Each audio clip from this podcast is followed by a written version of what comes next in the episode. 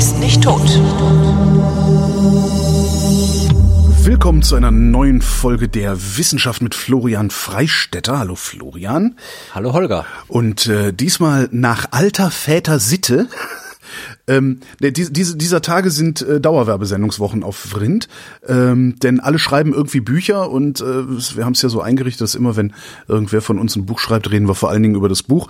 Ähm, Matthias von Hellfeld hat ein neues Buch geschrieben, haben wir gerade veröffentlicht und Florian Freistetter hat auch ein neues Buch geschrieben und darum reden wir jetzt über das. Wie heißt dein neues Buch? Ja, also das Buch ist nicht von mir alleine geschrieben. Ich habe zwar viel mitgeschrieben, aber es ist nicht ein Buch von mir.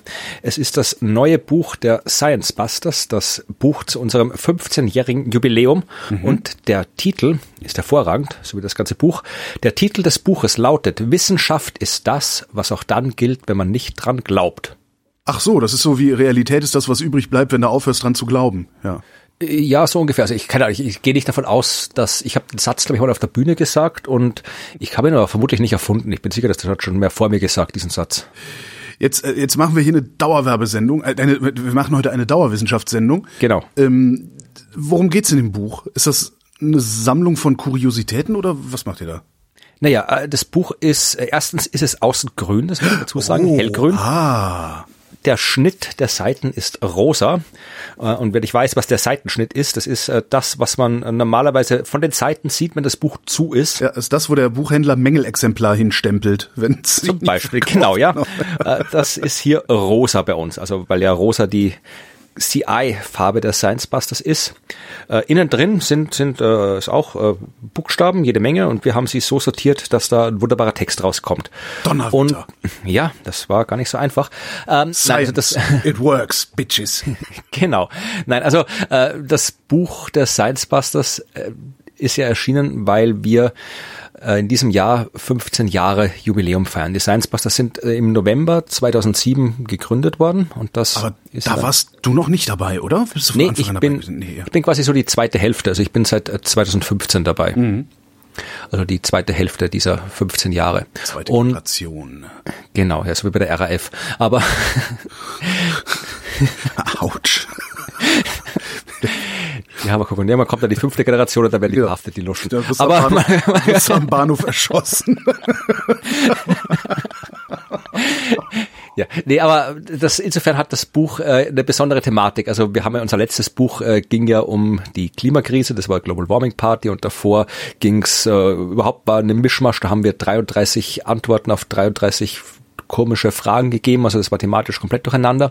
Aber hier ist es jetzt auch, es gibt kein Grundthema, das Grundthema sind 15 Jahre. Das heißt, wir haben uns die letzten 15 Jahre angeschaut und zwar einmal aus wissenschaftlicher Sicht und einmal aus Science Busters Sicht. Das heißt, das Buch hat äh, entsprechende Kapitel, fängt an mit Kapitel 1 2007 und dann kommt eine Geschichte über ein wissenschaftliches Ereignis aus dem Jahr 2007 und dann kommt noch ein Kapitel 1, wenn man so will, zu 2007, nämlich wo da erzählt wird, was bei den Science Busters passiert ist. Also so Backstage-Kapitel quasi, wo man dann wirklich so die, die interner, wie sind die überhaupt gegründet worden, die Science Busters 2007, was hat dazu geführt, wer war beteiligt, warum, wie, was, warum rennt Martin Puntigam im rosa Leibchen herum.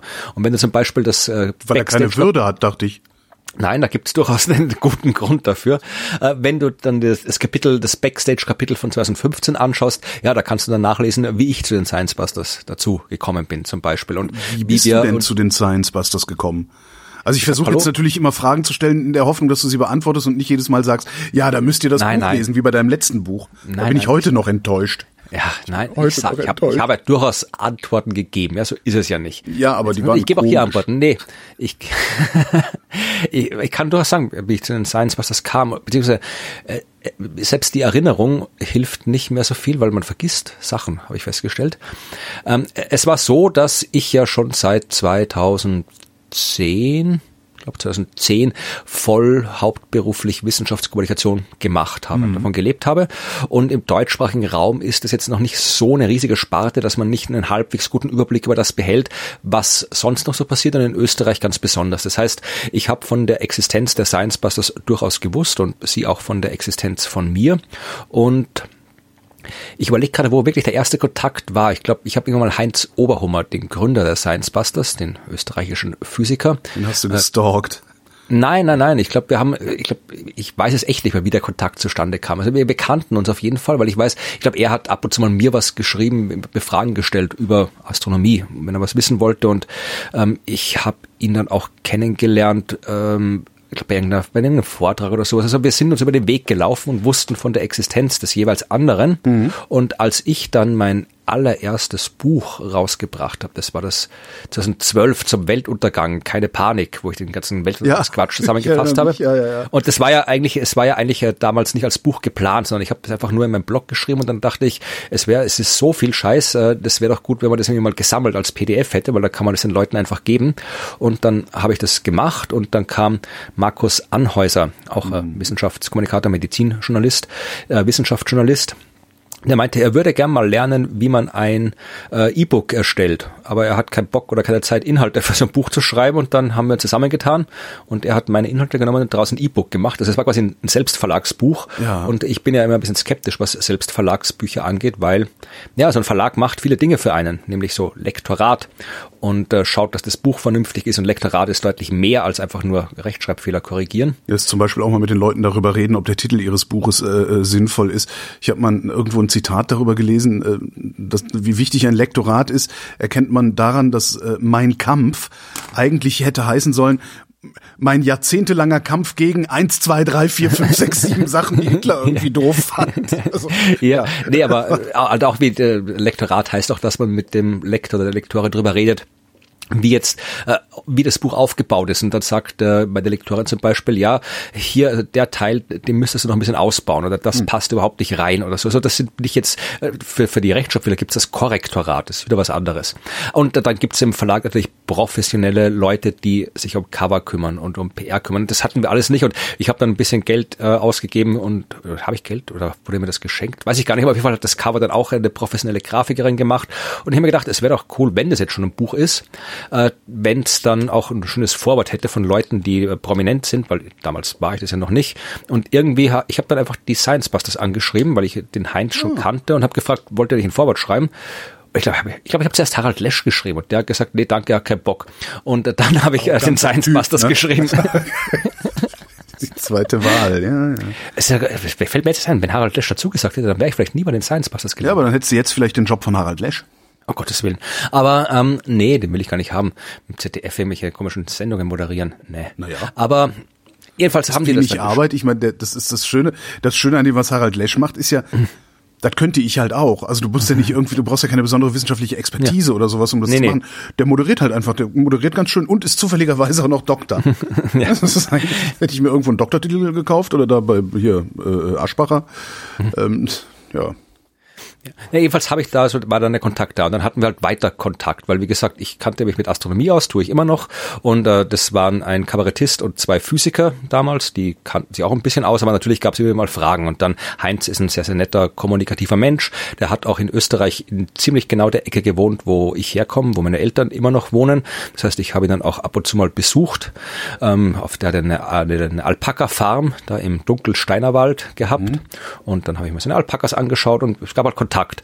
Und dann kam, glaube ich, ein Science das Buch mit dem Astronomie-Schwerpunkt. Das hieß, das Universum ist eine Scheißgegend, genau so hieß das Buch.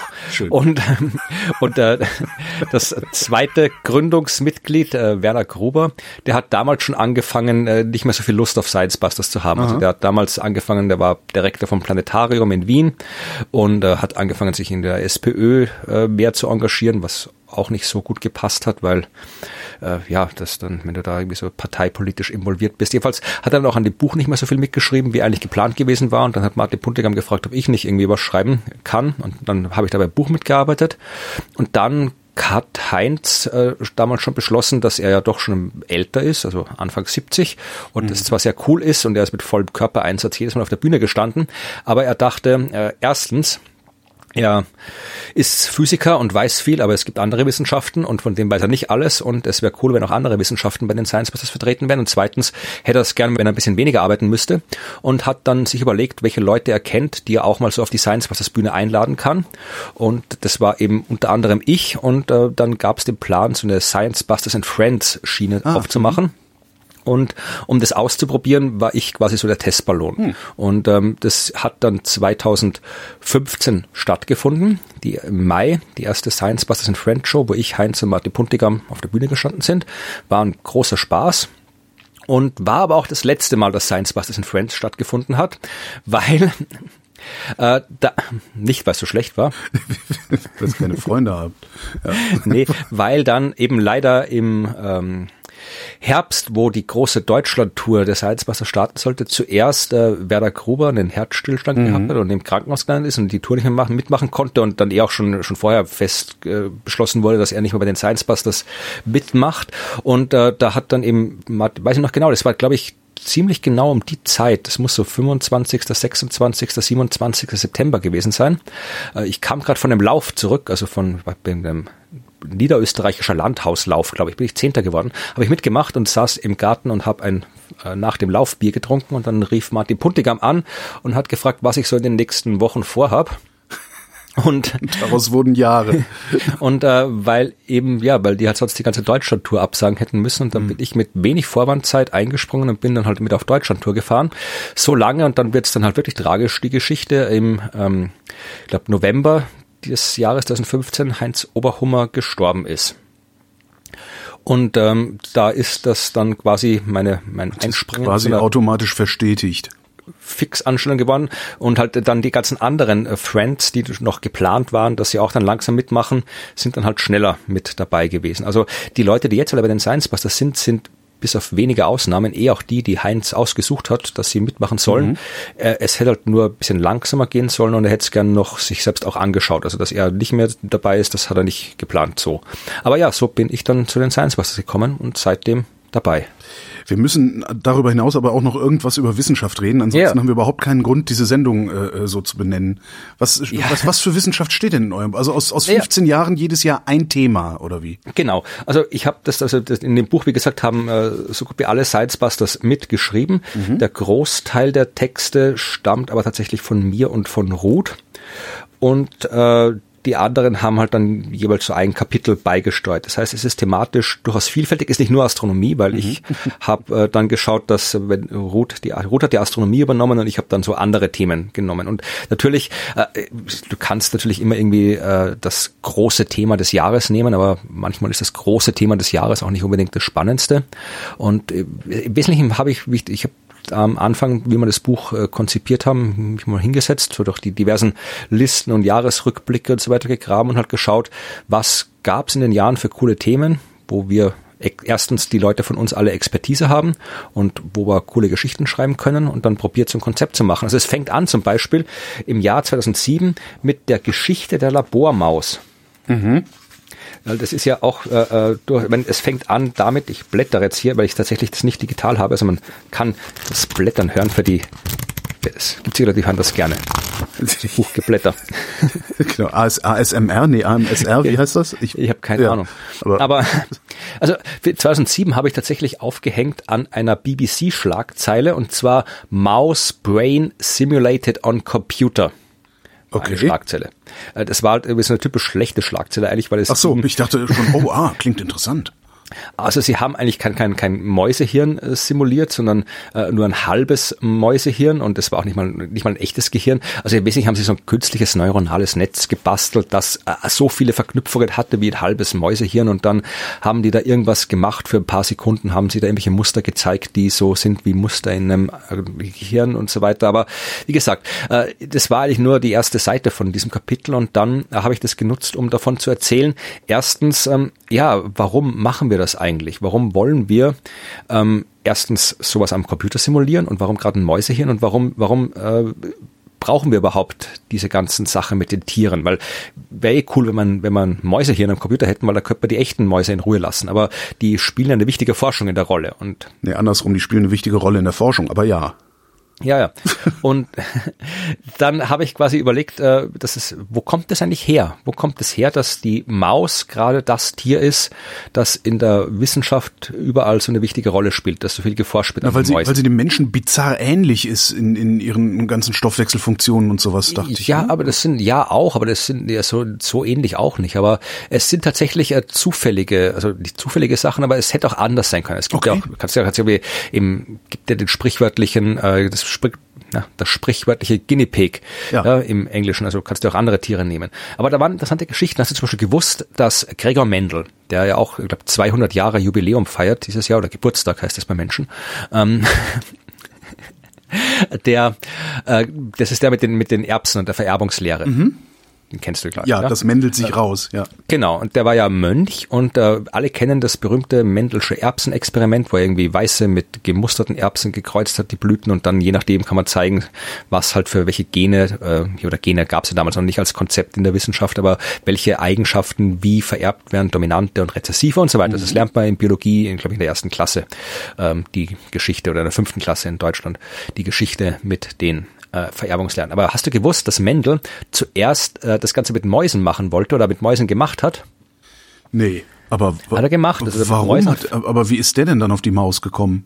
Ja, weil die halt, er hat halt äh, probiert, normale Mäuse mit Albino-Mäusen zu kreuzen und schauen, welches Fell die Nachkommen haben. Wahrscheinlich, wenn du so ein Mönch bist, damals im äh, frühen 18., na 19. Jahrhundert war das, frühen 19. Jahrhundert, dann laufen vielleicht Mäuse bei dir rum in, in Kloster und dann mhm. denkst du, dann nehme ich doch die. Na, und vor allem, die vermehren sich ja sehr schnell, ne? Also du kannst genau. halt die, die Generationen sehr schnell angucken. Ja. Genau, also das hat Mendel gemacht und dann hat er aber Probleme bekommen, ja, weil da gab's den Herrn Bischof, ich muss das ablesen, Anton Ernst Schaffgotsch. Das war der Bischof zuständig für das Kloster mhm. und dem hat es nicht so gepasst, dass die Mönche, das war ja nicht nur Mendler, das war generell so ein wissenschaftsinteressiertes Kloster, das hat ihm schon mal nicht gepasst, dass die so viel sich mit Wissenschaft beschäftigt haben und dann noch ein Mönch, der Mäusen beim Sex zuschaut. Das hat er überhaupt nicht gepackt. Ja. das geht so weit. Ja. Genau. Also hat äh, der Bischof gefordert, dass hier die Wissenschaft eingestellt werden muss und er konnte dann noch so überredet werden, ähm, dass man die Wissenschaft nicht ganz einstellt, so ein bisschen forschen haben sie dürfen, aber keinen Mäusesex. Dafür dann Erbsensex, was okay ist, weil Erbsen nicht so sehr die Wollust anregen wie die Mäuse. Ja, oder der Bischof hat keine Ahnung gehabt, dass er Pflanzen Sex haben, weiß man nicht. Jedenfalls hat äh, dann Mendel mit seinen äh, Erbsen weitergemacht. Und äh, das ist nur eine Anekdote aus der ganzen Mäusegeschichte. Glück gehabt, dass der Bischof nicht verlangt hat, dass Knaben herangezogen werden. Ne? ja, das ist dann vielleicht für die Wissenschaft zu langsam. Aber so richtig, also die Mäuse an sich in die Wissenschaft in der heutigen Form und im heutigen Ausmaß, das war so Beginn des 20. Jahrhunderts. Da gab's, ja wirklich, das sind wieder, das sind so Geschichten, wo man dann beim Schreiben so viele tolle Pointen findet, mit dem er gar nicht gerechnet hat. Ja, ähm, da gab es einen äh, Genetiker in Harvard, der hat halt irgendwie die Erbvererbung bei Säugetieren erforscht und eben auch Mäuse genannt, äh, Mäuse genommen, weil die eben sich so schnell fortpflanzen, mhm. du viele Generationen hast. Und äh, da gab es einen Assistenten, der hieß äh, C.C. Little. Das klingt exakt so wie irgendwie eine Zeichentrickmaus. Ja, genau. Ich wollte gerade sagen, gibt's nicht, ja, aber gibt's nicht tatsächlich eine Zeichentrickmaus? Die so Stuart Little heißt Stuart Little. Ach. Ja. Ja, und äh, der hat dann eben auch, der hat seine eigenen Mäusezucht-Experimente äh, gemacht und die ersten Inzuchtmäuse geschaffen. Mhm. Äh, das klingt ein bisschen, ja, dubios, anrüchig, aber bei Mäusen ist das ganz okay, Inzucht, ja. Also das, war, war der auch von der Kirche oder? Äh? Keine Ahnung, aber es ist sogar praktisch für genetische Experimente, wenn du da Inzuchtlinien äh, hast, weil äh, dann sich die Versuchstiere genetisch nicht so stark voneinander unterscheiden, weil du willst ja Unterschiede in der Genetik haben und wenn du komplett unterschiedliche Tiere am Anfang schon hast, dann ist es mhm. schwierig. Aber wenn die eh alle quasi miteinander verwandt sind, dann ist es einfach und den Mäusen ist es egal. Irgendwann kriegst also du dann, hast, haben die halt so, so schwülstige, so wulstige Unterlippen, aber sonst geht's. Ja, ja da kann man, kann man drin. Alter Habsburger genau. Scherz. ja, soll ich zitieren aus dem Buch? Ich zitiere. Ja. Äh, Mäuse haben auch wenig Hemmungen, was Sex mit Geschwistern angeht. Man muss dann nur noch dafür sorgen, dass sich aus jeder Generation nur die vitalsten Tiere fortpflanzen. So vermeidet man die Probleme, die Inzucht ansonsten mit sich bringen kann. Wer will schon Mäuse mit Habsburger Lippe? Ihr habt das da wirklich reingeschrieben. ja. Super. Ja. So, jetzt haben die halt hier äh, äh, da angefangen an Mäusen zu forschen. Natürlich brauchst du da noch ausreichend Mäuse, um dran zu forschen. Mhm. Äh, das sind alles hochbeschäftigte Wissenschaftler. Gendern muss man zu der Zeit noch nicht. Äh, die haben keine Zeit, sich darum zu kümmern, ständig neue Mäuse zu züchten, damit die arbeiten können. Aber äh, es gab damals, das habe ich auch nicht gewusst, so tatsächlich äh, ja Mäuse-Afficionados. Mhm. Also mhm. so wie, wie, keine Ahnung, so heute so Rassehundenzüchter oder sowas. Ja, hat jeder so seinen Kink, ne? Ja. Und ähm, beziehungsweise nicht nur Mäuse, sondern auch äh, Geflügel haben die das auch gehabt. Und da gab es eine Frau, eine Lehrerin, äh, die hieß Abby Lathrop und die hat äh, dann angefangen, äh, Geflügel zu züchten für diese Aficionados und das ist dann auf die Nerven gegangen und hat dann äh, auf Mäuse und Nagetiere umgeschwenkt. Also jetzt auch nicht unbedingt für die Wissenschaft, sondern ebenso für Leute, die halt gerne Nagetiere mit außergewöhnlichen Fällen haben und alles. Also die hat ja okay, rumgekreuzt, ja. dass mal hier was rauskommt mit dem Muster und so weiter. Also die hat das einfach gezüchtet und hat dann eben auch angefangen, die Leute da in Harvard zu beliefern und war aber jetzt nicht einfach nur irgendeine Züchterin, sondern die hat das ernst genommen. Die hat wirklich ganz genau Buch geführt über ihre Kreuzungen bei den Mäusen, über die einzelnen Linien. Also das hat wirklich, obwohl das äh, für sie eigentlich keinen Zweck gehabt hat anfangs, hat das wirklich wissenschaftlichen Standards genügt. Ach krass. Weswegen sie halt dann die bevorzugte Lieferantin wurde für die Mäuseexperimente Experimente an den Unis und auch Selbstforschung gemacht hat. Sie hat dann quasi festgestellt, dass äh, bei bestimmten Mäusen äh, Hautschäden entwickelt haben. Mhm. Ja, und dann, das waren äh, Krebs, also genetisch äh, ausgelöster Krebs. Der hat dann irgendwie auch ein Forscher festgestellt, okay, das hat irgendwie, das kann irgendwie vererbt werden und so weiter. Und äh, haben dann so Gene mit hoher Krebsneigung, geringer Krebsneigung gefunden. Und das hat äh, Lesrop dann gemeinsam mit diesem CC Little auch äh, gemeinsam erforscht mit ihren Mäusen, hat auch publiziert dazu, aber halt wie so oft, ist nicht unbedingt die so gewürdigt worden, wie es nötig war. Und mhm. ja, auch heutzutage ist halt das vollkommen normal, dass man Mäuse hat zum Forschen. Und äh, wie das alles äh, funktioniert, warum man äh, nicht so einfach äh, umschwenken kann auf ähm, nicht tierische Modelle, wie es ja in der Wissenschaft heißt, das Mausmodell und so weiter, haben wir auch im Buch beschrieben. Also äh, es war schon im, im früheren Buch, da hatten wir ein ganzes Kapitel drüber drin, wie das mit den Tierversuchen tatsächlich ist, welche nötig sind, welche nicht nötig sind, ob sie überhaupt nötig sind, was man machen könnte, damit sie nicht mehr nötig sind und so weiter. Also das kommt alles vor, aber die Geschichte fand ich halt ganz interessant mhm. in der Labormaus. Und dann haben wir natürlich, das kennst du auch, äh, in Mais, ist ja, ja der klar. Spruch, den wir öfter haben, das ist natürlich auch erwähnt, dass halt ganz viel Forschung an Mäusen gemacht wird aus den eben genannten Gründen und in der medialen Darstellung halt oft so getan wird, als ist es was, was Menschen betrifft. Und deswegen habe ich dann eben auch diese In Mais-Geschichte erwähnt in dem Kapitel. Und, und das müsst ihr jetzt dann wirklich selbst lesen, eine wunderbare Forschungsarbeit mit dem Titel, äh, beziehungsweise das war nicht der Titel der Forschungsarbeit, das war der Titel einer, äh, einer medialen Berichterstattung darüber. Äh, es hieß Great Balls of Fire. Und jetzt darfst du raten, was für Forschung das sein könnte. Äh, irgendwas mit Hoden. Ja, ist sehr gut. Äh, es geht um eine Verhü Entzündungen. Äh. Ja, ich erzähl's doch. Okay. Es geht um eine Verhütungsmethode. Und zwar hat man herausgefunden, du kannst ähm, Mäusen ähm, so winzige, nanogroße Metallstäbchen im Wesentlichen injizieren in die Hoden, also Eisenoxid. Äh, wird denen injiziert, wirklich nur ein paar Atome lang, also wirklich Nanodinger. Wird denen, wird denen in die Hoden injiziert und dann äh, wird da eine Spule um die Hoden gelegt, eine elektrische Spule und Strom angelegt. Äh, das, äh, äh, zuerst kommen Magnete an die Hoden. Ja? Dann sammelt sich nämlich die ganzen äh, Eisen-Nanopartikel in den Hoden. Dann wird eine Spule um die Hoden gewickelt. Äh, dadurch in dem elektrischen Strom in der Spule werden die Nanopartikel erhitzt. Dadurch werden die Hoden erhitzt und äh, ja, wenn die Hoden zu heiß sind, dann werden keine Sperme mehr produziert. Und das hat bei den Mäusen wunderbar als Verhütungsmethode funktioniert. Es hat die Frage, ob du bei Menschen hat man den Versuch noch nicht gemacht aus vermutlich den Gründen, dass sich wenig Männer gerne äh, eine Spule um die Hoden legen lassen. Sehr schön. Und sie anzuheizen, aber How ja, heating up testicles with nanoparticles might one day be a form of male birth control. Ja, sicher. genau, das werden die Männer auch mitmachen. Das genau. also, also das ist ein Beispiel für die Geschichte. Ich ja. kann jetzt nicht alle Geschichten nacherzählen, weil erstens mal reicht die Zeit nicht, zweitens sollte das Buch tatsächlich auch kaufen. No. Aber 2008 zum Beispiel, da ging es um den Large Hadron Collider, der da ah, gerade ja. neu eingeschaltet worden ist. Higgs-Teilchen ist entdeckt worden, äh, nicht 2008, aber Higgs-Teilchen, äh, Geschichte und Supersymmetrie. War das die, war das, war das das Hochfahren, wo dann irgendwie kurzzeitig mal in, in komischen, also in, in der Welt der Esoterik ähm, die Angst drum ging, dass sie ein schwarzes Loch erzeugen würden, das dann die Erde verschlingt, oder war das in einem anderen Jahr? Genau, ja, das war 2008 ist der LHC quasi gestartet worden und okay, dann ist aber kurz da wieder, kurz danach wieder ab, war dieser Defekt und dann ist er erst 2009 so richtig losgestartet. Okay. Aber da war das mit dem schwarzen Loch. Ja, also das erzähle ich nicht, aber ich erzähle halt vom Higgs-Teilchen und äh, vor allem von der Supersymmetrie.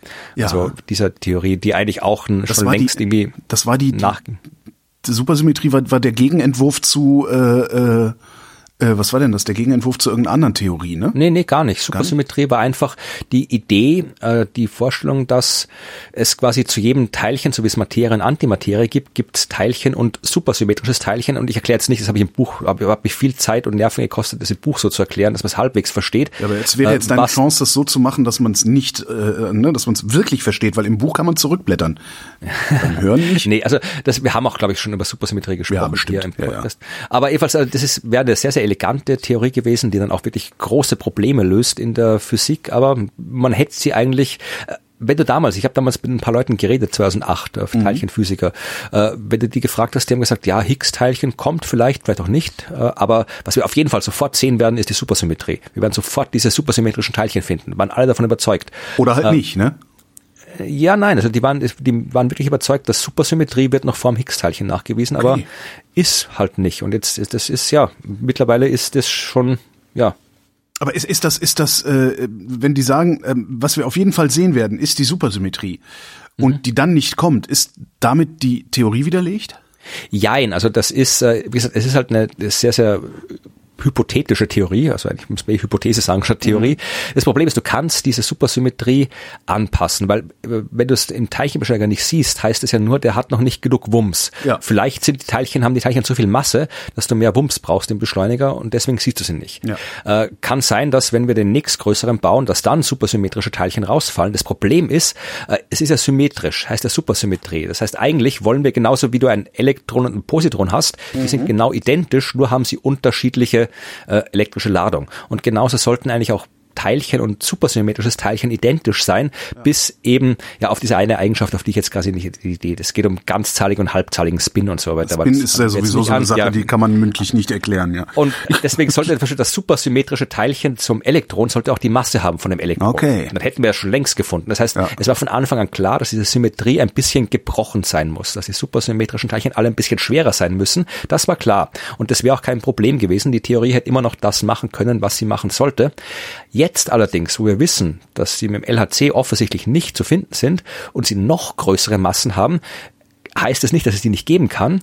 Wenn sie es gibt, dann können sie aber das Problem nicht mehr lösen, für das die Theorie aufgestellt wurde. Mhm. Also das ist halt dann eine sehr komische Situation, wenn es dann wirklich Supersymmetrie gibt, weil da gibt's die, aber äh, wir haben uns die Sache ja eigentlich ausgedacht aus bestimmten konkreten Gründen ja, weil es bestimmte offene Probleme gab und wir gesagt haben, ja, das wäre eine Lösung. So wie wir damals gesagt haben, wir wissen nicht, wo die Masse herkommt, dann kam Peter Higgs und hat gesagt, okay, vielleicht ist das die Lösung und wenn das die Lösung ist, gibt es das Teilchen. Und dann war das Teilchen da. Für welches Problem ist denn die Supersymmetrie die Lösung? Beziehungsweise wie sieht jetzt die neue Lösung oder die bessere Lösung oder die nächst vermutete Lösung aus? Ja, wenn du sowas, äh, wenn du die Lösung hast, dann sag den Leuten Bescheid, die wüssten alle gerne. Äh, das Problem, was zum Beispiel äh, damit gelöst werden hätte sollen, ist dunkle Materie zum Beispiel. Ja, Ach, das supersymmetrisches Teilchen ja. wäre wäre ein wunderbares Teilchen gewesen, das die dunkle Materie darstellen kann. Ja, oder diese ganze Geschichten von, warum gibt es so viel mehr Materie als Antimaterie, ähm, das Hierarchieproblem in der Teilchenphysik, also warum eine Kraft so viel stärker ist als die andere, Vereinheitlichung der Kräfte und so weiter. Mhm. Also das wäre alles, wären alles Dinge gewesen, wo die Supersymmetrie deutlich weiterhelfen hätte können. Und weil es eben so viele unterschiedliche Probleme gelöst hätte und doch dazu so mathematisch so schön elegant war, ja. hätten, waren die Leute alle davon überzeugt, dass die gibt. Aber tja. Schade. Ja. So, aber jetzt muss ich wirklich ba bei den bauen, anderen bauen wir denn ja? bauen wir denn eigentlich den nächstgrößeren Beschleuniger gerade oder oder äh, planen äh, wir nein, Nee, ne? Ich glaube nicht, es gibt schon ein paar Planungen, aber ich, ich weiß jetzt nicht, äh, ich glaube in Japan wird was größeres gebaut, ein Linearbeschleuniger und es gibt natürlich auch Pläne, also es gibt immer Pläne, ja, es mhm. gibt nämlich Pläne für einen FCC, das ist glaube ich nicht der FC Carl Zeiss in Jena, sondern Future Collider irgendwas weiß nicht genau, aber ähm, der wäre halt fucking Fat Collider, fucking ja. Fast also, Collider. Aber da ist noch nichts finanziert, noch nichts genau geplant, also weiß ich nicht äh, genau, was da im Plan ist. Aber früher oder später werden wir sicherlich ein größeres mm. Teil haben, vermute ich mal. So, jetzt aber ein bisschen im Schnelldurchgang. Also Kapitel Ei, ei, 3 2009 geht es um Wir die müssen dazu sagen, HPV-Impfung. Florian muss weg und wir wollten die Sendung trotzdem machen. nee, also dann äh, Kapitel 3 2009 geht es um die HPV-Impfung ja, und warum Ah, das grandios wichtig Ja, ist. ja, ja. ja und äh, es absurd ist, dass die in Österreich und Deutschland so spät zugelassen wurde, dass du immer noch so absurd viel Geld zahlen musst. Also in Österreich kannst du, glaube ich, Kinder bis 17 oder sowas oder bis 18 kriegen es noch kostenlos und darüber hinaus äh, kostet es, glaube ich, 600 Euro zahlst du, wenn du alle drei, äh, 200 pro Impfung und du brauchst drei Impfungen für die komplette Immunisierung.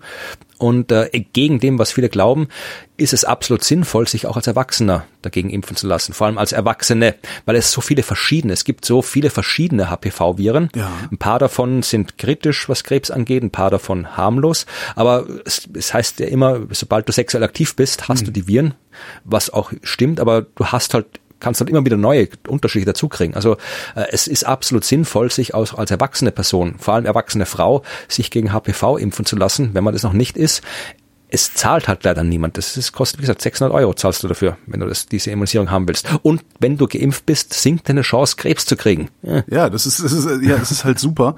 Ähm, aber was äh, ist das denn? Ist das denn in der normalen? Wie nennt man das denn? Also so Kinder werden ja werden ja irgendwie standardmäßig geimpft, so Masern, Röteln und was es da alles gibt. Ist das da mittlerweile mit drin oder muss das extra Ui, angesagt das weiß du ich nicht. Also das weiß ich nicht, aber ich weiß, dass es, glaube ich, bei den bei der STIKO-Empfehlung mit dabei ist. Okay. Und in Österreich, also gesagt, in Österreich, du kriegst es kostenlos. Aber ob das quasi automatisch verimpft wird, das weiß ich ehrlich gesagt nicht.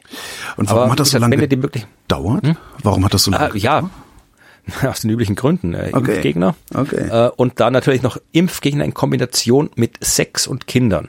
Ja, also es Okay, ja, Frühsexualisierung. Kindern gegen sexuelle übertragbare Krankheiten. Und es gab echt, also es gab echt Leute, die gesagt haben, nee, weil wenn wir die Kinder da impfen, dann haben die ja Sex. Genau. Wo du auch denkst, irgendwie, was Ja, sind das das für Leute, die sagen wie, lass die Kinder lieber Krebs kriegen, als dass sie zu früh Sex haben. Ja, ich meine, ja, Entschuldigung. Ja, das ist, das ist alles, das sind, das sind halt auch Leute, ich glaube, das sind auch im Wesentlichen Leute, die keine Kinder haben Mhm. oder äh, Calvinisten. Eins von beiden. Also sonst kann ich mir nicht vorstellen, dass das irgendjemand, der, der, der halbwegs nachdenken kann, äh, auf so eine Idee kommt. Also das ist, ist ja genauso ein Quatsch wie mit, äh, wenn du, wenn du verschiedene, verschiedene, also ne, die Gender Studies irgendwie in der Mhm. Schule ausbreitest, da werden die ja auch nicht alle sofort schwul davon. Ja. Das ist halt Ah, nee, genauso ein okay. Quark. Ne? Nee, nee, nee, nee. Ja. Wir machen das aus anderen Also, aber- Gründen, aber die erfahrt ihr erst in zwei Jahrzehnten. Ja, aber die Wirksamkeit der HPV-Impfung ist wissenschaftlich mehr als belegt. Mhm. Und wie gesagt, wenn ihr, wenn ihr Kinder habt, lasst sie impfen und wenn ihr finanziell in der Lage seid, lasst euch selbst auch impfen. Könnte- das Kapitel, hm? Das Kapitel dazu hat übrigens äh, Ursula Hollenstein geschrieben, die äh, Impfärztin ist, also Ah. die Spezialistin für Impfungen und gehört auch zu uns dazu. ist, wenn wir alle Kinder HPV impfen, rotten wir das damit aus, früher oder später? So wie Polio? Obwohl kommt auch ja, bald also- wieder. Es kommt ja darauf an, ich meine, es ist halt äh, im Prinzip ja.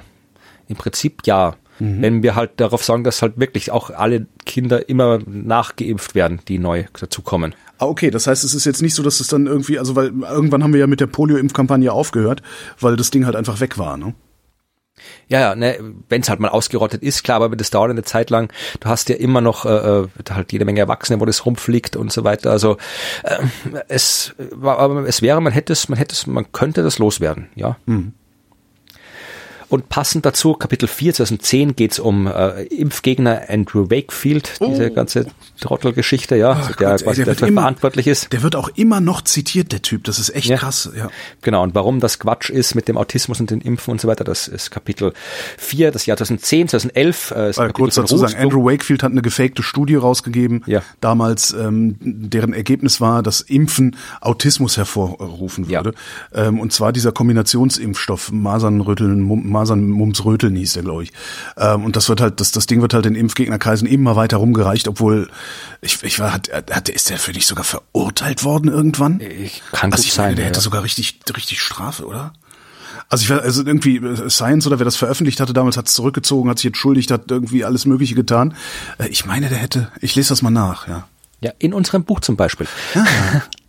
Äh, Dann äh, Kapitel 5 ist von Ruth, da kannst du jetzt gleich die Gelegenheit nutzen für äh, Werbung für dich. Da hat Ruth ein äh, Kapitel über dunkle Energie geschrieben. Ach komm, über die letzte Sendung, die wir gemacht haben. Guck an. Darum hatte ich ich glaube, sie hat das Material vom Buch genommen und die Sendung genommen, weil sie keine Zeit hatte, was Neues vorzubereiten. Verstehe. Ja, aber es waren einige sehr schöne Zitate darin. Unter anderem äh, haben wir erfunden, eine, wir haben gefunden, äh, nee, postuliert eine neue Energie, neue Materieform, und zwar die blöde Materie. Ja, ich habe es heute Morgen beim Spazieren Ach so, das War eine sehr schöne Folge, kann ich empfehlen. Das, das hässliche Universum ist auch. Ne? Genau. ja. Ja, dann 2012 geht's um äh, genetische äh, Arbeit an Viren, also dieses Gain-of-Function-Forschung, was jetzt auch bei Corona ein Ja. bisschen äh, eine Rolle gespielt hat. 2013 Asteroideneinschlag in Chelyabinsk. Das war Ja, aber mein erzähl mir Kapitel. doch mal was über Gain-of-Function-Forschung. Also das, ach, Ich kann ja nicht jedes Kapitel hier ziehen, dann sitzen wir morgen noch da. so so so so sehr wie du äh, wie, du gerade Gas gibst, äh, könntest du jedes Kapitel erzählen. Wir sitzen eine halbe Stunde nicht mehr hier. Ja. Ja, also das habe ich tatsächlich am wenigsten genau gelesen, das Kapitel, das habe nicht ich geschrieben, aber äh, ich habe es am Anfang mal gelesen und dann äh, bei den überarbeiteten Versionen nicht mehr. Aber im Wesentlichen geht's halt darum, Gain of Function heißt übersetzt halt irgendwie Funktionszugewinn und das ist ja das, was Viren durchaus von selbst machen. Die kommen auf einmal drauf, zuerst ist da ein Virus und der wird von der Impfung platt gemacht und dann kommt da drauf, wie er nicht mehr von der Impfung platt gemacht wird. Hat er den Gain of Function bekommen, ganz vereinfacht gesagt. Und die Frage ist, ähm, beziehungsweise die Frage ist aber, das Ding ist, dass wir in der Wissenschaft gern wissen wollen, was so ein Virus alles können könnte. Ja. Ja, damit wir uns darauf einstellen können. Und äh, einfach abzuwarten, bis er uns all das von selbst zeigt, was er kann, ist doof. Ja. Ja, besser ist es, wir wissen es vorher. Und deswegen macht man das, was durchaus zu Recht ethisch diskutiert wird, moralisch diskutiert wird. Wir nehmen Viren und gucken, was wir tun müssen, damit sie gefährlicher werden. Ja. Und das macht man eben gezielt im Labor. Nimmt man Viren und macht sie gezielt gefährlicher, um zu schauen, wie schnell geht das, was passiert, wenn sie gefährlicher worden sind, auf welche Art und Weise werden sie gefährlich. Das ist Gain-of-Function-Forschung. Was, wo, halt- wo müssen wir, wo müssen wir dann irgendwo einen, einen Anker reinwerfen, damit es nicht gefährlicher wird und sowas. Ne? Und das Genau. ist am Ende ist es halt, eigentlich ist es Biowaffenforschung, wenn man das so will. Und das Ja, macht es halt so schwierig. ist ein bisschen übertrieben, vielleicht ist Biowaffenforschung zu nennen, weil du kannst doch nicht jeden Virus sofort als Biowaffe verwenden, selbst wenn er, wenn er äh, gefährlich ist. Klar. Aber es ist halt Forschung, über die man ethische Diskussionen führen kann und soll. Ja. ja und äh, aber Ist ja auch, ist ja auch passiert, ist. also das ist ja auch, Ja. Äh, äh, das, das wurde ja auch Drosten unterstellt, dass äh, Ja. SARS-CoV-2 äh, eigentlich ein äh, Gain-of-Function-Experiment wäre. Und äh, was ist eigentlich mit der Milliardenklage geworden? Ich habe keine Ahnung. Ja. dann haben wir Kapitel drin, über 2013 war Chelyabinsk, der Asteroideneinschlag, da habe ich natürlich was drüber geschrieben. Das war das Ding in Russland, wo, wo irgendwie äh, tausende Fenster kaputt und alles Genau, Mögliche, ne? genau, Ja. das Ding. Und dann kam 2014, da ist ein Kapitel über Kernfusion und da war, ein, da war wieder mal ein Durchbruch in der Kernfusion 2014 und ich habe erzählt, kalte warum, kalte- kalte warum die Durchbrüche in der Kernfusion nicht immer so spektakulär sind, wie man sich Durchbrüche in der Kernfusion halt so vorstellt und warum das noch ein bisschen dauern wird. Ähm, gehst du eigentlich davon aus, dass es jemals funktionieren wird? Ja, ich meine, wir wissen, dass es funktioniert. Also wir wissen, dass Kernfunktion funktioniert. Also wir haben Okay, äh, äh, äh, falsche Frage oder falsch rum gefragt. Gehst du davon aus, dass wir irgendwann in der Lage sein werden, Kernfusion in einer solchen Weise zu beherrschen?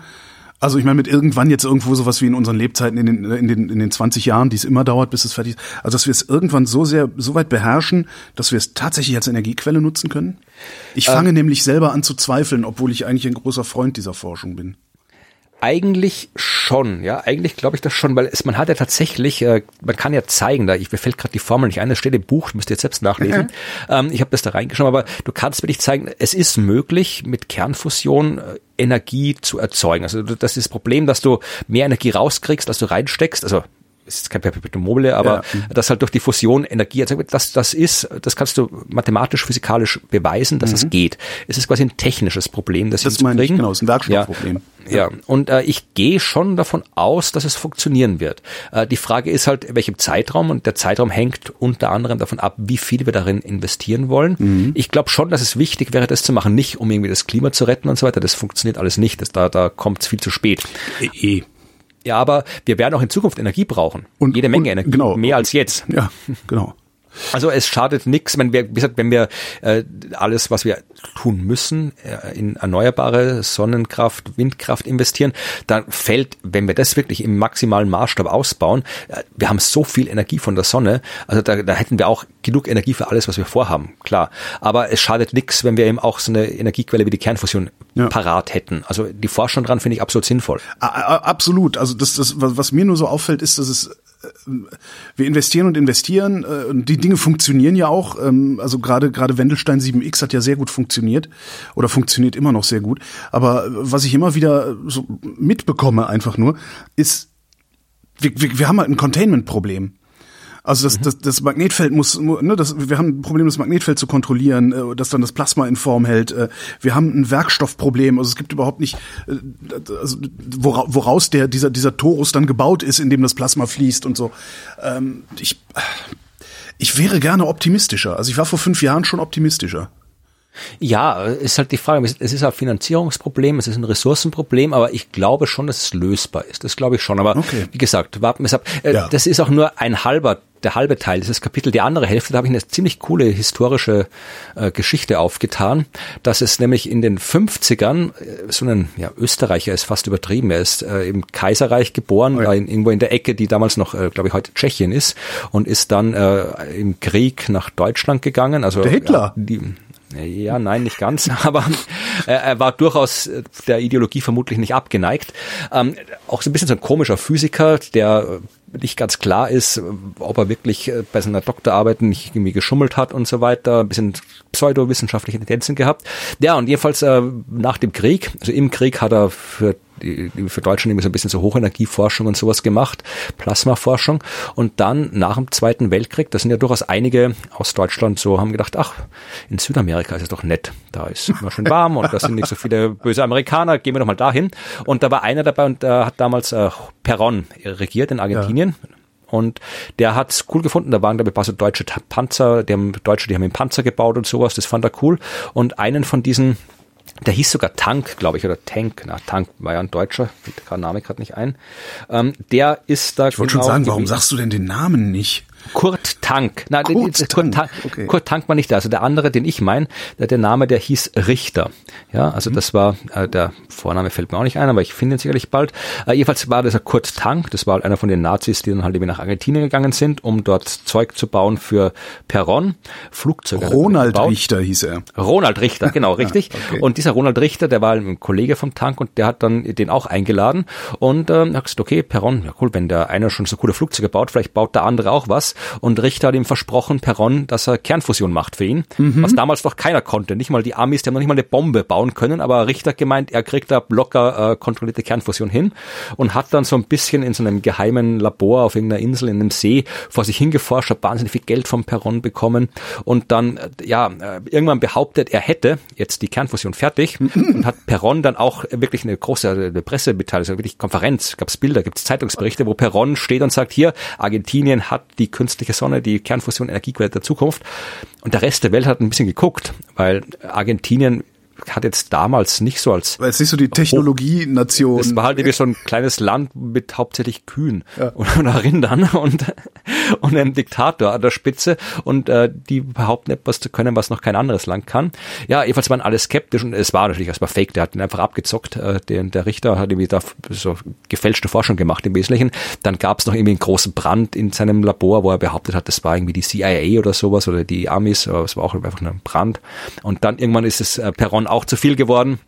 Aber äh, geführt hat das dazu, dass äh, jemand namens Lyman Spitzer, mhm. den du auch schon mal gehört hast vielleicht, ja, äh, der hat der hat beim Skifahren in Espen ähm, diesen äh, nicht den Zeitungsbericht gelesen, sondern sein Vater hat ihm, glaube ich, angerufen und ihm erzählt, weil er ja wusste, dass äh, Spitzer, der nicht nur Astronom war, sondern auch einer der führenden Plasmaphysiker, äh, sich mit dem Thema beschäftigt und äh, der hat ihn angerufen und gesagt, du, in der Zeitung steht, die Argentinier hätten die Kernfusion und äh, Spitzer hat gemeint, nee, also so wie das da, das heißt, beim Skifahren hat er irgendwie anscheinend sich das alles überlegt und er hat dann gedacht, nee, das, das, das kann, das kann nur Quatsch sein, was der erzählt, so kann das nicht gehen, aber hat dann angefangen angefangen zu überlegen, wie es denn gehen könnte. Hm. Und daraus entstand die Idee für den Stellarator.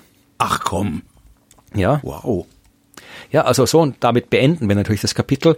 Äh, man kann also mit Recht sagen, dass Österreich, wenn es Kernfusion gibt, Österreich dafür verantwortlich, entweder in Form von Ronald Richter, der äh, Spitzer zum Nachdenken angeregt hat, oder wenn das nicht gelten sollte, dann äh, durch den Typen in Österreich, der das Skifahren erfunden hat. Österreich hat den Stellarator erfunden. genau. Mittelbar, mittelbar jetzt. Also. ja, ja, auf jeden Fall. Also auf jeden Fall ist Österreich zu danken, wenn es denn soweit sein sollte. Jetzt fragen sich alle, was ist denn ein Stellarator? Ein Stellarator ist eins der zwei Bauprinzipien von Fusionsapparaten und zwar, oh weia, der Stellarator ist mit festen Magneten, genau. Der ist mit festen Magneten ja, also, und der Tokamak ist mit variablen Magneten, ne? Nee, Tokamak ist, also das, Genau äh, der. Tokamak erzeugt quasi das, äh, das Plasma, das durchfließt, ist sein eigenes Magnetfeld Genau, noch mit. so rum. Und bei äh, Stellarator baust du halt äh, die Stellaratoren, die schauen aus wie irgend sowas aus einem Fiebertraum von MC Escher oft, weil halt da das die das Ding, wo das Plasma drin rumwirbelt, so konfus geformt sein muss, weil das da das Magnetfeld eben diese spezielle Form haben muss. Genau, so war's. Ich krieg's irgendwann, krieg, irgendwann krieg ich's auch nochmal hin, aber jetzt wissen wir's ja, ja. Ja. Ja, das war 2014 im Buch. 2015 habe ich mich ein bisschen von meinem letzten Buch bedient, äh, wo es um die Mikroorganismen ging. Da habe ich ein Kapitel über die Archeen geschrieben. Also ich habe kein Copy-Paste, habe schon neue Inhalte und die alten Inhalte ausführlicher. Geht es halt um die Mikroorganismen, die Archeen und wie wir verwandt sind mit den Archeen vielleicht. 2016 geht es weiter mit Mikroorganismen. Da hat Helmut Jungwirth äh, geschrieben über Hefe und äh, Bier. Bier, und, ich wollte gerade sagen, ja. Au, ja, Aufräumen in Autophagie, also Aufräumen in der Zelle und sowas. Ja. 2017 ist das Kapitel, das mir wahrscheinlich am meisten äh, äh, Shitstorms einbringen wird. Das Kapitel heißt, ähm, du kannst dann raten oder wirst das gleich wissen, worum es geht. Das Kapitel heißt, wie man im Kryptowinter heizt. Wie man im Kryptowinter heizt. Also der Kryptowinter ist, wenn gar kein Winter ist. Ja, so kann man es auch äh, interpretieren. Nee, dann, äh, dann, dann musst du. Man im Krypto Nee, also es geht, es geht um Bitcoin, Blockchain und die Klimawirkung dieser Technologie. da gucke ich mir die Tweet-Replies an, weil sobald du irgendwie sowas schreibst und dann auch noch mehrfach, äh, Es ist ja ein Buch, kein Tweet. Ja, ja, aber irgendwann wirst du es in einen Tweet schreiben, sonst schreibe ich es in. Dann kommen die ganzen Bots vorbei und sagen, hier investiere. Nee, aber das war ein Thema, das wir schon länger mal äh, überlegt hatten bei den Science Busters, weil ja, Bitcoin und der ganze Quatsch, das ist ja enorm präsent überall. Aber es reden alle von Bitcoin und Blockchain, aber niemand weiß so wirklich, was das Zeug ist, also wie das Nee, funktioniert. nicht mal die, die es erfunden haben, habe ich oft das Gefühl. Ja, und wir haben gedacht, wir müssen mal was dazu machen, wenn das so präsent ist, aber es hat äh, niemand Bock gehabt, sich da einzuarbeiten, ich auch nicht. Und ähm, für das Buch wollte man es aber wirklich machen, vor allem, äh, weil dann ja auch wirklich, es kam so, die kommen sogar im IPCC-Bericht vor, die Kryptowährungen. Ja, also die werden da wirklich erwähnt als potenzielles Problem. Und dann habe ich gedacht, okay, jetzt setze ich mich hin. verbrauchen, oder? Genau. Okay. Jetzt setze ich mich hin, jetzt, jetzt opfere ich hier meine Zeit und meine Gehirnzellen, um den Scheißdreck zu verstehen. Mhm. Und habe dann Dinge, es ist ja wirklich, es gibt, es ist wirklich ein extrem ödes Thema. Also Blockchain. Hast du es denn verstanden? Ja, und sofort wieder vergessen. Also mein Hirn hat, Okay. sich, hat sich sofort gewehrt. Darum bin ich froh, dass ich es aufgeschrieben habe, weil jetzt kann ich es immer wieder nachlesen. Okay, Ist, bist, du, bist du trotzdem in der Lage äh, zu beurteilen, ob das was taugt oder nicht? Weil es gibt ja, es gibt ja so eine Fraktion, also entweder, entweder, das ist so ein Death or Glory Thema, ne? Entweder Ja. es sind die totalen Jünger, die überhaupt nichts drauf kommen lassen auf Blockchain und Krypto und tralala. Oder du hast halt die Skeptiker, aber die Skeptiker haben auch schon wieder fast sowas quasi religiös, weil die sagen, nee, das ist Scheißdreck. Das ist eine tolle Idee, aber es ist halt ein Scheiß. Da kann man nichts mit anfangen. Ich glaube, Gibt's irgendwas dazwischen?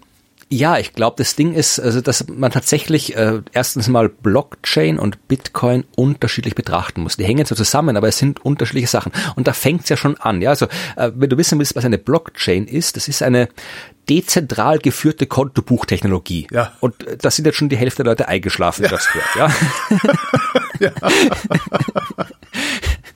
Und äh, ich habe, es- war wirklich eine Herausforderung, das Kapitel so zu schreiben, dass man erstens versteht, worum es geht und es noch auch halbwegs unterhaltsam ist. Aber ich hoffe, es ist gelungen. Also ich habe halt zuerst erklärt, was eben eine dezentral geführte Kontobuchtechnologie ist, wozu man sowas brauchen könnte und dann halt, ja, wie das mit der Blockchain funktioniert. Und das Ding mit der Blockchain ist, ich erkläre es jetzt nicht, ich erkläre es jetzt nicht nochmal, ähm, aber die Blockchain ist ein Ding und Bitcoin ist das, was es ermöglicht, dass die Blockchain so funktioniert, wie sie jetzt funktioniert. Ja, weil äh, damit die Blockchain funktioniert, musst du halt ähm, beziehungsweise damit die Blockchain funktioniert, ist viel Arbeit notwendig. Also es gibt ja diese komischen, diese Bitcoin-Miner, habt ihr Ja, auch schon mal gehört. ja. Das klingt alles so, so, ja, so technisch, so nach Abenteuer, Bitcoin-Mining. Es ist Klondike. Zahlenraten. Ja, ja, es ist Zahlenraten. Du hast quasi, es, wie gesagt, es gibt eine, eine, jeder, jeder Block in der Blockchain, also das ist Du so wolltest ein es Block doch nicht der, erklären. ja, ich muss jetzt nur, nur die Zahlenraterei. Also jeder Block in der Blockchain kann man sich vielleicht irgendwie so ganz, ganz äh, vereinfacht, falsch vereinfacht so vorstellen wie ein, ein Album voller Kontoauszüge. Ja, jeder Block in der Blockchain ist eine lange Liste mit Transaktionen, wo drin steht, der hat dem so viel Geld gegeben. Und äh, sobald dieser Block an die Blockchain angehängt wird, gilt er. In dem Moment an werden diese Transaktionen gültig. Dann sind sie, haben sie stattgefunden und sind valide und sind da. Und damit der angehängt werden kann, kann, muss er aber überprüft werden. Und weil es eben dezentral ist, müssen das ganz viele prüfen. Und äh, es muss quasi manipulationssicher sein. Das heißt, das wird aus all diesen komischen Manipulat äh, Transaktionen in dem Block wird eine einzige Zahl errechnet durch ein sehr kompliziertes mathematisches Verfahren. Und äh, in dieser Zahl geht auch ein bisschen was vom Block davor an. Darum ist es eine Chain, eine Kette. Mhm. Das heißt, äh, jeder Block hängt mit allen anderen Blöcken zusammen, weswegen es wahnsinnig schwer ist, irgendwas zu fälschen, weil du dann quasi alles fälschen müsstest bis nach hinten. Und jetzt kommt der Punkt, äh, damit das Ganze wirklich eben irgendwie überprüfbar ist, ähm, und nicht manipulierbar ist, gibt es dann noch so eine Extrazahl, ja, weil es auch alles öffentlich ist, eine Extrazahl der Hash und den kannst du variabel, kannst du frei wählen. Ja. ja? Es ist, und, ich amüsiere mich gerade so, weil das ist wirklich unfassbar ermüdend. Ja, ja, das, ist, ich, das Problem ist, ich, ich, ich kann es jetzt was erzählen. Ich beim Buch habe ich mich hingesetzt, habe ich sehr lange gesessen und habe da so einen Text draus gemacht. Wenn man den am Stück liest, ist er unterhaltsam. Okay, verstehe. Wenn ich, jetzt, wenn ich ihn jetzt zusammenfasse, dann wird es wieder ermüdend, ja. Super. Ja.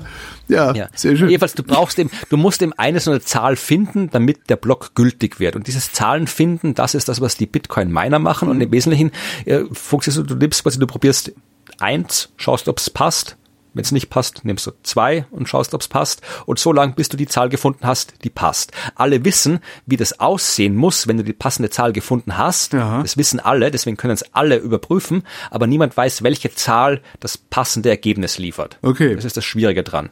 Ja. Und sobald einen Bitcoin-Miner das passende Ergebnis gefunden hat, diese passende Zahl, dann ist der Block gültig und alle anderen können damit dramatisch viel weniger Rechenaufwand, das äh, checken, ob das wirklich stimmt, was der gerechnet hat. Mhm. Ja, drum ist die Prüfung leicht für alle, aber halt das zu finden ist schwer. Und weil es so schwer ist, kriegst du als Belohnung, wenn du es geschafft hast, diese Zahl zu erraten, kriegst du als Belohnung einen Bitcoin oder zwei oder keine eine Menge an Bitcoin. Ja. ja. so kommen neue Bitcoins in die Welt.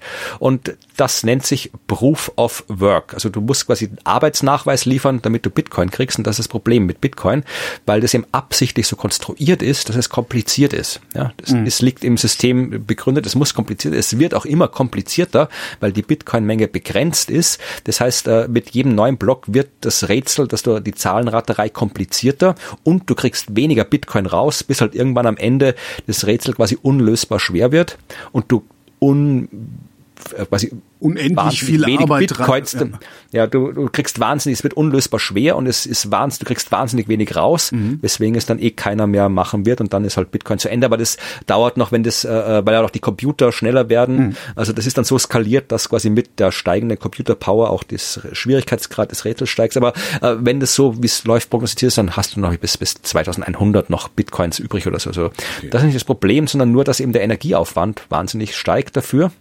Und ja, und das ist halt wirklich äh, ein Problem. Also ich meine, es ist insofern ein Problem oder solange ein Problem, äh, solange die Energie halt äh, nicht erneuerbar hergestellt wird. Wenn sie hm. erneuerbar hergestellt wird, ist es zumindest aus Klimasicht kein Problem, aus Ressourcensicht immer noch.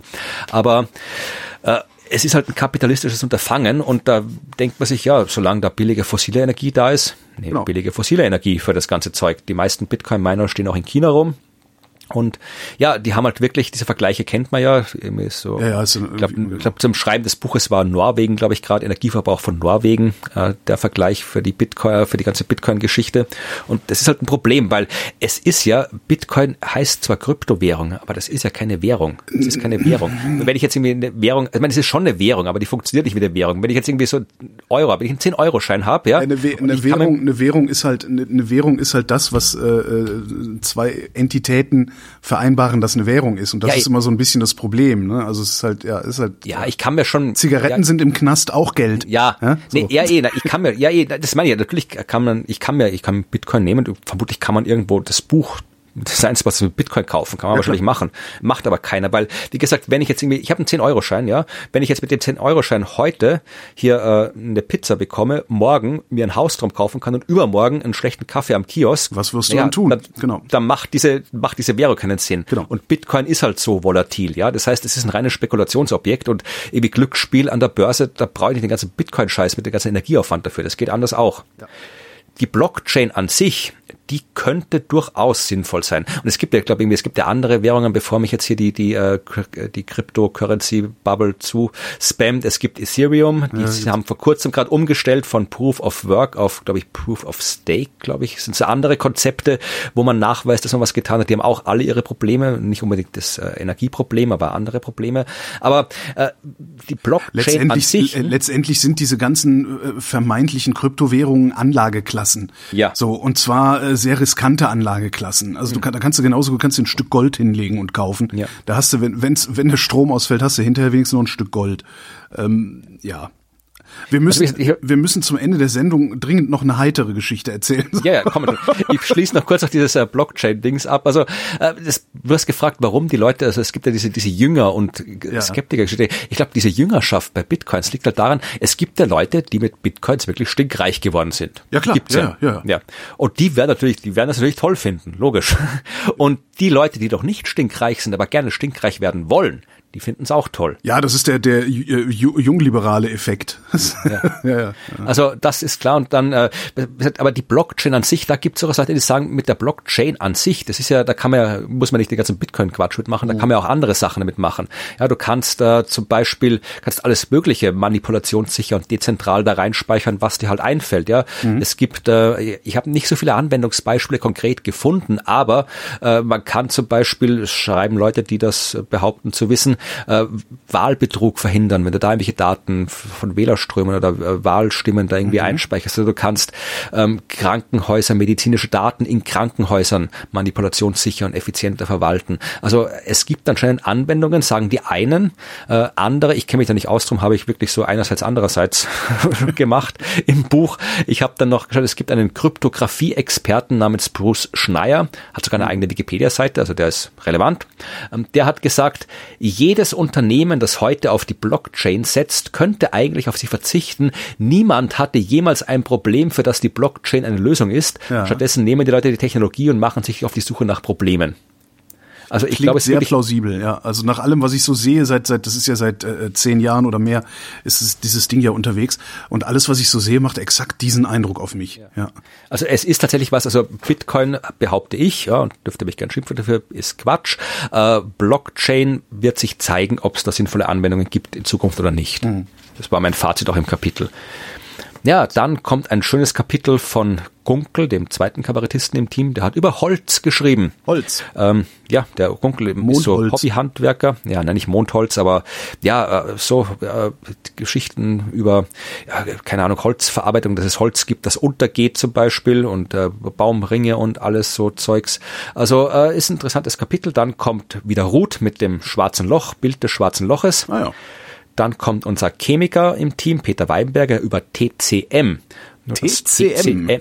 Ja, nicht, aber nicht, nicht die traditionelle chinesische so. Medizin, sondern die, äh, da geht's um äh, wieder Energiespeichertechnik, so thermochemische Energiespeicherung, was du auch hast, äh, auch durchaus klimarelevant. Du kannst zum Beispiel ja irgendeine Energie nutzen, um chemische Energie äh, zu erzeugen. Du kannst irgendwie gelöschten Kalk oder tut man Kalk löschen und dann wieder umwandeln. Also es mhm. gibt irgendwie, äh, wenn du gelöschten Kalk hast und dann Wasser reinleerst, dann wird's warm, weil die Energie, die gespeichert wurde drin, wieder freigesetzt wird. Ich kenne mich da nicht aus, ich bin kein Chemiker, aber es gibt mhm. auf jeden Fall, du kannst Energie nehmen, die du irgendwo, die irgendwo anfällt, keine Ahnung, wenn es ein windiger Tag ist zum Beispiel vom Windrad und du hast gerade keine Abnehmer, dann kannst du diese Energie in so ein chemisches Verfahren stecken, wo eben Wärme verwendet wird, um mit Chemikalien irgendeinen anderen Zustand überzuführen. Mhm. Dann hast du die stabil in dem Zustand und wenn du die Energie wieder brauchst oder die Wärme wieder brauchst, dann kannst du mit den Chemikalien was anderes machen, dann kommt die Wärme wieder raus, ja. vereinfacht gesagt.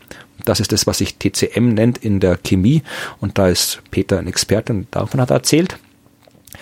Äh, ich glaube, kommt noch was positiv, was lustig. Das ganze Buch ist lustig. Dann habe ich noch ein Kapitel 221 über den IPCC-Bericht geschrieben, weil der eigentlich rauskam. Und 222 ruht nochmal über das James Webb-Teleskop. Mhm. Und das war das Jahr. Dann kam noch ein Epilog, den habe auch ich geschrieben. Und dazwischen, wie gesagt, kamen immer die ganzen Kapitel, wo man dann wirklich erfährt, wie wir unsere Radiosender bekommen haben, wie wir unsere Fernsehsender bekommen haben, die ganzen Preise, die wir erhalten haben, warum wir sie erhalten haben, wie wir, wen wir manipuliert haben, um die Preise zu bekommen. Natürlich. Äh, was Martin Puntigam wirklich unter seinem Shirt trägt und all diese Backstage-Geschichten. Und am Ende, es ist ein Poster drinnen, wie in der Bravo. Echt? Und ausfalten. ja, wir sind drauf, also Starschnitt ist übertrieben. Es sind ganz viele QR-Codes drinnen, weil da haben wir jetzt voll ausgenutzt, dass dieses obskure Ding dank Corona massentauglich geworden ist. Ja. Und äh, wir haben so, so, diverse unveröffentlichte Dokumente aus der Science Buster Geschichte, äh, kann man per QR-Code aufrufen. Ich glaube, also, keine Ahnung, den Klimapodcast, der im Buch erwähnt wird, kannst du per QR-Code aufrufen und so weiter und so fort. Und ähm, das Letzte, was wir noch sagen kann dazu, ist, dass wir zum Jubiläum ja nicht nur das Buch haben, sondern eben auch ein neues Tourprogramm und äh, als Gimmick für unser Tourprogramm, das auch wissenschaftlich äh, auf der Bühne eine Rolle spielen wird, äh, haben wir Science Buster Gin hergestellt. Mhm. Es gibt ja, also das, das wissenschaftskommunikatorische Konzept dahinter ist, dass wenn du auf einer Bühne stehst und mhm. über Wissenschaft redest, dann passiert das, was äh, hier jetzt passiert. Ich quatsch die ganze Zeit und du sagst, mhm, mhm, mhm. mhm. mhm. Es ist also quasi eine sehr mhm. einseitige Art der Kommunikation, die in der Wissenschaftskommunikation ja auch äh, durchaus das, das Defizitmodell nennt sich das in der Wissenschaftskommunikation. Okay. Die Wissenschaft behauptet, äh, die Bevölkerung versteht die Forschung deswegen nicht und ist der Forschung deswegen negativ gegenüber eingestellt, weil sie zu wenig weiß. Deswegen müssen wir, muss die Wissenschaft der Bevölkerung erklären, was los ist und sobald oder sie abfüllen. weiß, ja, bevor, sobald die Bevölkerung genug weiß, äh, findet sie alles super. Also das quasi okay. ist dieses, die, die Wissenschaft predigt und die Bevölkerung hat zu lauschen. Mhm. Das ist quasi so vereinfacht gesagt das Defizitmodell, was sich aber ziemlich bald herausgestellt hat, dass es Quatsch ist. Ja, also äh, es ist in der Kommunikationswissenschaft noch nicht ganz raus, was das optimalste Modell ist, aber auf jeden Fall ist klar, dass es irgendein so partizipatorisches Kommunikationsmodell sein muss, das in der Wissenschaftskommunikation funktioniert. Jetzt sind wir aber als Science Busters auf einer Bühne und eine Bühne ist ja gerade dazu da, die auf der Bühne von den vor der Bühne zu trennen. Ja. Die macht ja nichts anderes, als die einen auf die Bühne zu stellen und, die anderen abzuheben. Drunter zu setzen. Genau. genau. Das heißt, auf einer, und normalerweise im Theater ist es ja auch so, dass die auf der Bühne reden und die Publikum nicht. Also, das ist auch die wenn es anders ist, ist es meistens kein schöner Abend. Das heißt, ähm, wenn wir auf einer Bühne stehen und Wissenschaftskommunikation machen, dann sind wir fast gezwungen, dieses Defizitmodell zu verwenden. Und das kann man eben probieren abzusetzen, indem man den Leuten die Möglichkeit gibt, zumindestens danach noch zu kommunizieren. Also irgendwie ja. ihnen Anreize zu geben, danach zu kommunizieren. Weil was ja oft ja, nein, das ist so ein Fall. Das ist, was irgendwie kommt. Dieses klassische, gibt's noch Fragen? Ja. Das ist doof, weil dann, dann müssen alle, quasi sich alle Fragen anhören. Viele trauen sich nicht zu fragen, wenn die anderen genau, und die Hälfte der Leute stellt sich hin und stellt keine Frage, sondern macht eine Anmerkung äh, in genau, eine Frage genau. verpackt. Genau. Genau, also das, das funktioniert so gut. Aber wir machen es halt so, dass äh, wir halt sagen, okay, wir haben jetzt in, in einer der letzten Shows, wir haben ja auch schon mal Bier gebraut bei den ja. Science Busters. Es gibt eine Show, wo Helmut Jungwirth äh, dann irgendwie live auf der Bühne während der ganzen Show Laugengebäck herstellt, Laugenstangen. Und dann äh, erzählt der Wissenschaft dazu natürlich und dann riecht es die ganze Zeit nach Laugengebäck oder in der letzten Show. Ja, in der letzten Show habe ich irgendwie den Cocktail gemixt, auch mhm. mit wissenschaftlichem Hintergrund. Und dann am Ende ist immer ja und wer jetzt gern möchte, kommt raus zum Büchertisch, kann Fragen stellen und den Cocktail kosten gibt gratis genug für alle oder die Laugenstangen kosten oder sonst irgendwas. Und dann dann kommen die Leute. Und nach den Shows, wir sind dann oft wirklich noch ein Viertel, halbe Stunde beschäftigt, weil die natürlich kommen, da gibt's gratis Essen und Trinken, äh, kommen sie und kosten das. Und dann haben sie auch keine großen Hemmungen, Fragen zu stellen, Kommentare zu geben, Kritik abzugeben, weil wir halt nicht mehr auf der Bühne stehen, weil sie halt was zu essen und zu trinken in der Hand haben und so weiter. Also und natürlich ist es auch so ein cooles Unterhaltungselement, klar, aber es ist durchaus auch hat durchaus auch einen wissenschaftskommunikatorischen Zweck, dass wir uns jetzt für die neue Show den Gin ausgedacht haben. Gibt hier in Baden, wo ich wohne, einen netten Gin-Produzenten, Scientist Gin, ist ein Arzt, äh, der auch also Impfstoffforscher, ähm, der äh, aber Gin cool findet und sich gedacht hat, er macht jetzt auch Gin, aber mit wissenschaftlichem Anspruch. Also sein Ziel ist es dann wirklich, dass am Ende ja, so, der Gin irgendwie so massenspektroskopiert mit den optimalen Zutaten und zu jeder Flasche kriegst du ein Paper dazu. Okay. Also das ist und aber den habe ich mal durch Zufall getroffen und der fand es halt auch cool, Science Buster und alles und dann dachte, jetzt machen wir gemeinsam einen Science Buster Gin und den haben wir jetzt gemacht. Also äh, jeder aus dem Ensemble hat sich ein Botanical ausgesucht mhm. und Sebastian, der Gin-Brenner, hat dann ja probiert, also hat dann die Dosis der unserer Zutaten so weit runtergeschraubt und so viel anderes reingegeben, dass dann ein vernünftiger Gin rauskam am Ende. Schön, auf seiner Webseite kann man auch schön sehen, er äh, füllt seinen Gin in Probierflaschen ab, die aussehen wie, äh, ja, äh, Impfstoffdosen. Wie, wie Impfstoffdosen, genau. genau. Ja, die, die sind toll. Also der macht auch wirklich guten Gin, das ist ganz lustig und äh, kann sein, auf der Webseite sollte eigentlich auch schon der Science Buster Gin drauf sein. Hm. Bin mir nicht ganz sicher, aber er ist auf jeden Fall. Ähm, ich gucke mal in einen Shop. Mal gucken. Er ist einer von denen, ähm, die einer von diesen Gins unter Kollaborationen kannst du schauen. Ah, da steht Science Busters Soon. Okay, ist noch nicht drauf. Aber äh, es ist einer von diesen Gins, äh, die blau sind und wenn du Tonic dazu gibst, wieder rosa. Klar. Oh. Ja. Und äh, schmeckt ganz gut. Wir haben, ich habe ihn schon getrunken, ich habe ihn schon getestet. Und äh, da mache ich mache eine Homöopathie-Geschichte damit. Also ich zeige irgendwie, äh, was dass das Potenzieren in der Homöopathie ja die Wirkung nicht immer verstärkt. Also ich potenziere dann Gin und ja. verdünne ihn und verdünne ihn und schüttle ihn. Und am Ende gucken wir, ob wir bei der Mega-Verdünnung dann einen spontan, instantan Vollrausch kriegen, wenn wir es austrinken. Und dann musst Danach, du natürlich noch die Gegenprobe machen, also sonst ist das kein Experiment. genau, ne? genau. Du brauchst Danach, eine Kontrollgruppe. Hier trinken ja, Sie das. Genau, und danach gibt's natürlich fürs Publikum den Gin zu kosten und äh, wir haben halt diese, den Science Buster Gin wird's auch in diesen Impffläschchen geben, so als Merch zum mit nach Hause nehmen, wenn man mhm. gerne möchte. Ja, und das, äh, ja genau, das könnt ihr euch dann im Buch, glaube ich, gibt's den QR-Code auch, wo man zu dem Gin kommt oder, und das ist der letzte Teil des Werbeblocks, äh, ihr könnt in die Shows kommen der Science Busters, wo wir dann äh, die neue Show namens Planet B 15 Jahre Science Busters aufführen. Die Premiere dazu wird sein am 13. Oktober in Wien. Mhm. Premiere davon. Davor gibt's am 9. und 10. Oktober in Innsbruck Vorpremieren. Das heißt, da proben wir noch ein bisschen. Kann man euch beim Scheitern zugucken, sozusagen. Ganz genau. Ach, das geht auch bei Premieren okay. unter Umständen, aber man kann bei den Vorpremieren, äh, muss das Publikum damit rechnen und bei den Premieren soll es eigentlich nicht mehr so sein, aber passieren kann immer was. Also das äh, gibt's da und dann, ja, ich, das sind so viele Termine, ich verlinke einfach die ja, Homepage. Tu meine die Termine, also Salzburg hier, Wien, Baden, Graz, Linz, Deutschland kommen wir auch. Nächstes Jahr kommen wir nach Berlin, nach Dresden, nach Leipzig und so weiter. Also da gibt's genug. Ähm, habe ich noch Werbeblock. Davor, äh, nächste Woche, glaube ich, 6. und 7. Oktober, TV-Aufzeichnungen neuer Folgen in Graz. Und mehr kommt davor, glaube ich, nicht. Das andere kommt dann erst alles 2023. Und bis dahin reden wir noch. Und wer gern was über das Buch wissen will, ich glaube, auf der Seite des Verlags gibt es sogar eine Leseprobe zum Runterladen. Ah ja. Habe ich jetzt nicht, hab ich gar nicht geguckt. Also ich habe sie zwar offen, aber gibt es eine Leseprobe? Ja, das verlinke ich euch dann auch noch. Ja, genau. Tu, tu einfach Shownotes. Na denn, äh, kauft alle das Buch. Wissenschaft ist das, was auch dann gilt, wenn man nicht daran glaubt. Von Florian Freistetter et al. Ja. Danke dir, Florian. Vielen Dank, Holger. Und euch danken wir für die Aufmerksamkeit.